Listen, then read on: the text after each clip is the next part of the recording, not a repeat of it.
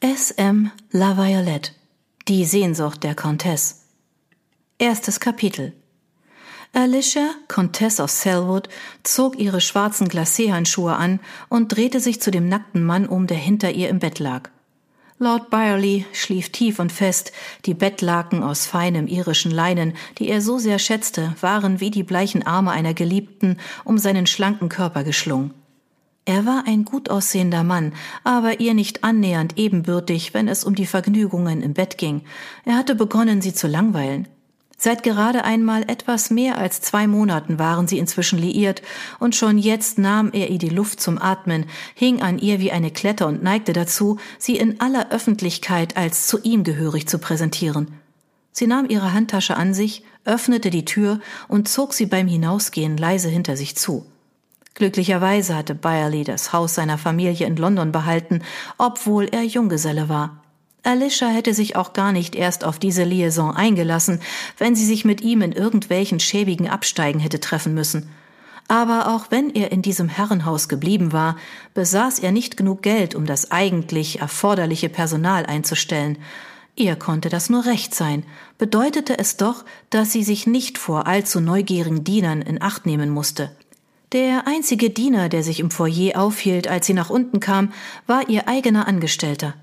Jocelyn Gormley sah von irgendetwas auf, das er in der Hand hielt, wahrscheinlich ein Buch, da er nie ohne eines anzutreffen war, schloss es aber sofort und schob es in die Tasche seines Wintermantels. Er stand auf, noch bevor sie die unterste Stufe erreicht hatte, und verließ das Haus, um eine Droschke heranzuwinken, ohne dass sie ihn erst dazu auffordern musste. Alicia ging zum Spiegel, der über einem verstaubten Konsolentisch hing, und betrachtete ihr Abbild. Ihr bleiches, aschblondes Haar trug sie nach hinten zu einem eleganten Knoten zusammengebunden, was sie den verspielten Frisuren vorzog, die bei jüngeren Frauen beliebt waren. Ihre Haut war fast durchscheinend und frei von Falten, zumindest im schwachen Licht des Foyers. Ihr silbriges Seidenkleid sah noch so tadellos aus wie vor vier Stunden, als sie ihr Haus verlassen hatte. Sie sah ganz so aus wie die eisige Countess, wie man sie hinter ihrem Rücken nannte. Sie fand den Spitznamen amüsant. Gormley kam zu ihr zurück. Mit seiner Größe und seinen breiten Schultern füllte er sogar den ungewöhnlich großen Rahmen der Eingangstür von Byerley House aus. Die Droschke ist da, my Lady. Seine Stimme klang so tief und rau, wie man es von einem Mann erwartete, der nur selten etwas sagte. Alicia ging wortlos an ihm vorbei und stieg in die wartende Kutsche ein, die alt, aber gepflegt war. Sie neigte sich auf ihren abgenutzten Federn bedenklich zur Seite, als Gormley Alicia folgte. Er war ein Riese von einem Mann und ein Preisboxer mit langer Vorgeschichte, was einer der Gründe für sie gewesen war, ihn einzustellen. Auch war er wortkarg und verschlossen, was zwei weitere Gründe für sie gewesen waren, ihn als den Diener einzustellen, der sie bei ihren privaten Erledigungen begleitete. Alicia hatte kaum mehr als ein Dutzend Worte zu dem Mann gesagt, seit sie ihn vor etwas mehr als zwei Monaten in ihre Dienste genommen hatte, also unmittelbar bevor sie ihre Affäre mit Sir Henry beendet hatte, ihrem allerersten Liebhaber, der auch nur Mittelmaß gewesen war. Gormley war für ihre Bedürfnisse wie geschaffen. Nicht nur, dass er sich um alle Nachrichten kümmerte, die zwischen ihr und ihrem Liebhaber hin und her gingen, er ließ sich durch nichts aus der Ruhe bringen, und er war höflich, und für einen Mann aus seiner Schicht war er außergewöhnlich wortgewandt. Zudem schien er nicht die geringste Neugier zu verspüren, was sie und ihre Aktivitäten bei ihren spätabendlichen Ausflügen betraf. Und laut Alicias Dienstmädchen Maud war Gormley nicht nur in ihrer Gegenwart so verschlossen, sondern ein rundum diskreter Mann. Maud, die für Alicia die Dienerschaft im Auge behielt, hatte ihr versichert, dass sie den hünenhaften Mann kaum einmal zwei Worte mit irgendwem hatte wechseln sehen. Außerdem redete er nie über seine Dienstherren. Ich kann nicht sagen, ob er einfach nur dumm oder extrem scharfsinnig ist, musste Maud zugeben. Sie selbst zählte zur letztgenannten Kategorie. Alicia hatte ihrem Dienstmädchen nichts davon gesagt, dass er seine Wartezeit mit dem Lesen von Büchern zu verbringen schien, was darauf hingedeutet hätte, dass er eindeutig nicht dumm war.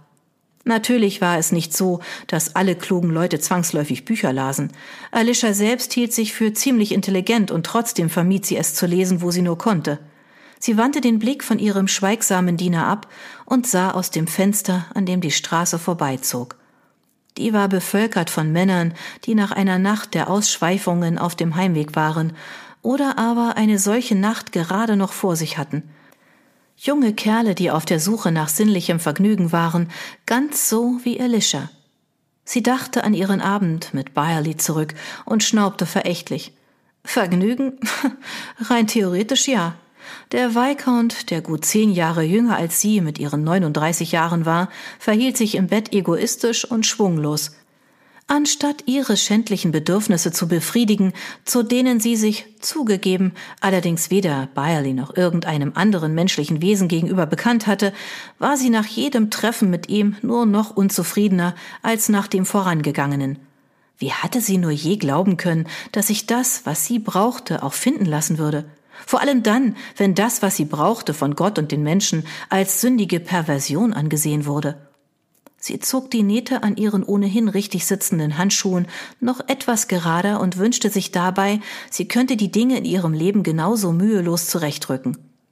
Edward war vor 13 Monaten gestorben und dennoch gab sie sich immer noch mit Leuten ab, von denen sie eigentlich verachtet wurde.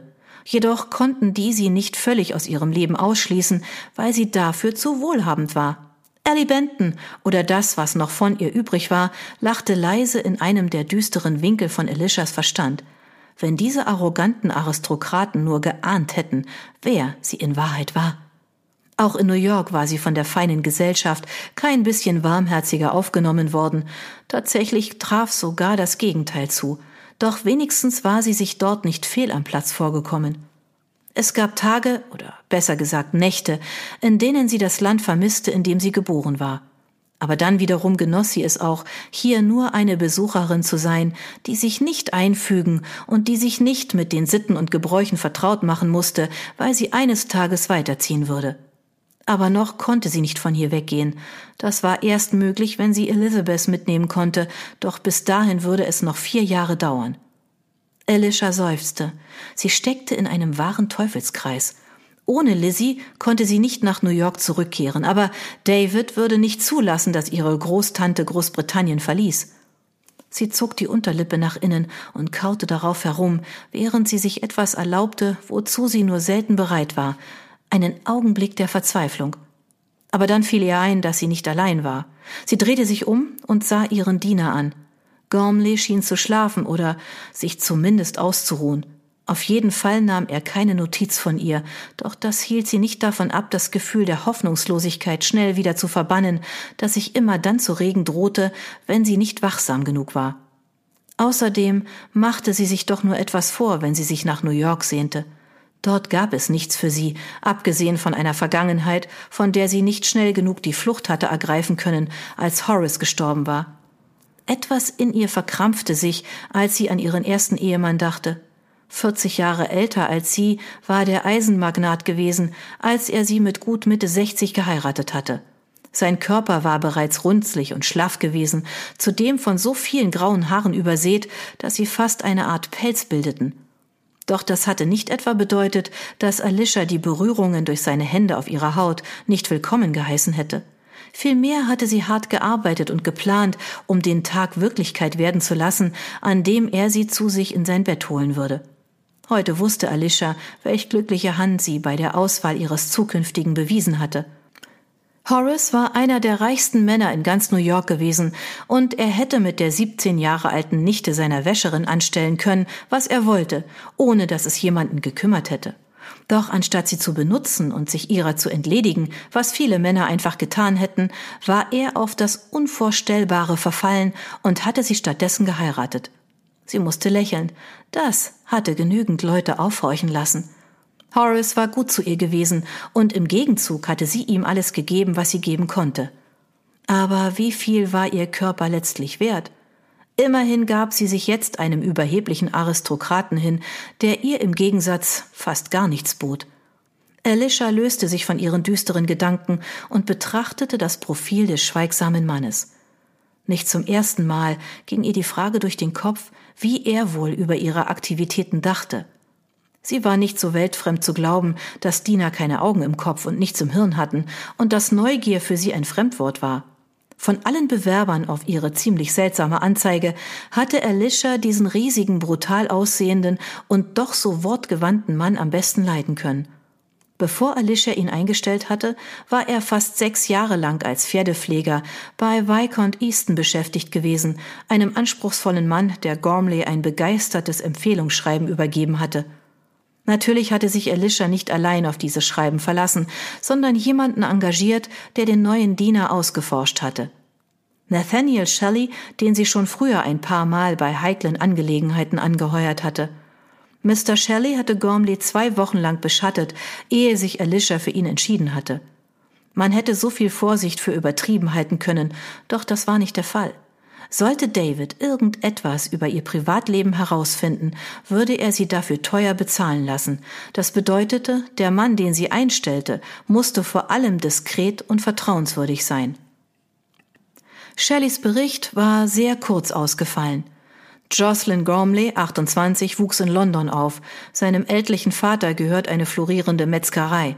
Er hat zwei Brüder, beide verheiratet, beide haben Kinder. Der älteste Sohn leitet jetzt die Metzgerei, der andere arbeitet als Angestellter in einem Kontor. Eine jüngere Schwester kümmert sich um den Haushalt des Vaters.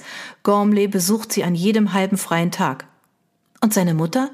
Sie starb, als Gormley 15 war. Anscheinend war sie die Tochter eines Gentlemans, die es im Leben nicht leicht hatte. Sie arbeitete als Gouvernante, bevor sie Gormleys Vater heiratete. Die Nachbarn haben sie als eine Lady in Erinnerung, die nicht nur den eigenen Kindern Lesen und Schreiben beibrachte, sondern auch etlichen Kindern in der Nachbarschaft. Offenbar sind alle vier Gormley-Kinder außergewöhnlich wortgewandt. Schon bei dem kurzen Vorstellungsgespräch hatte Alicia den Eindruck gehabt, dass er ein gewisses Maß an Schulbildung besitzen musste.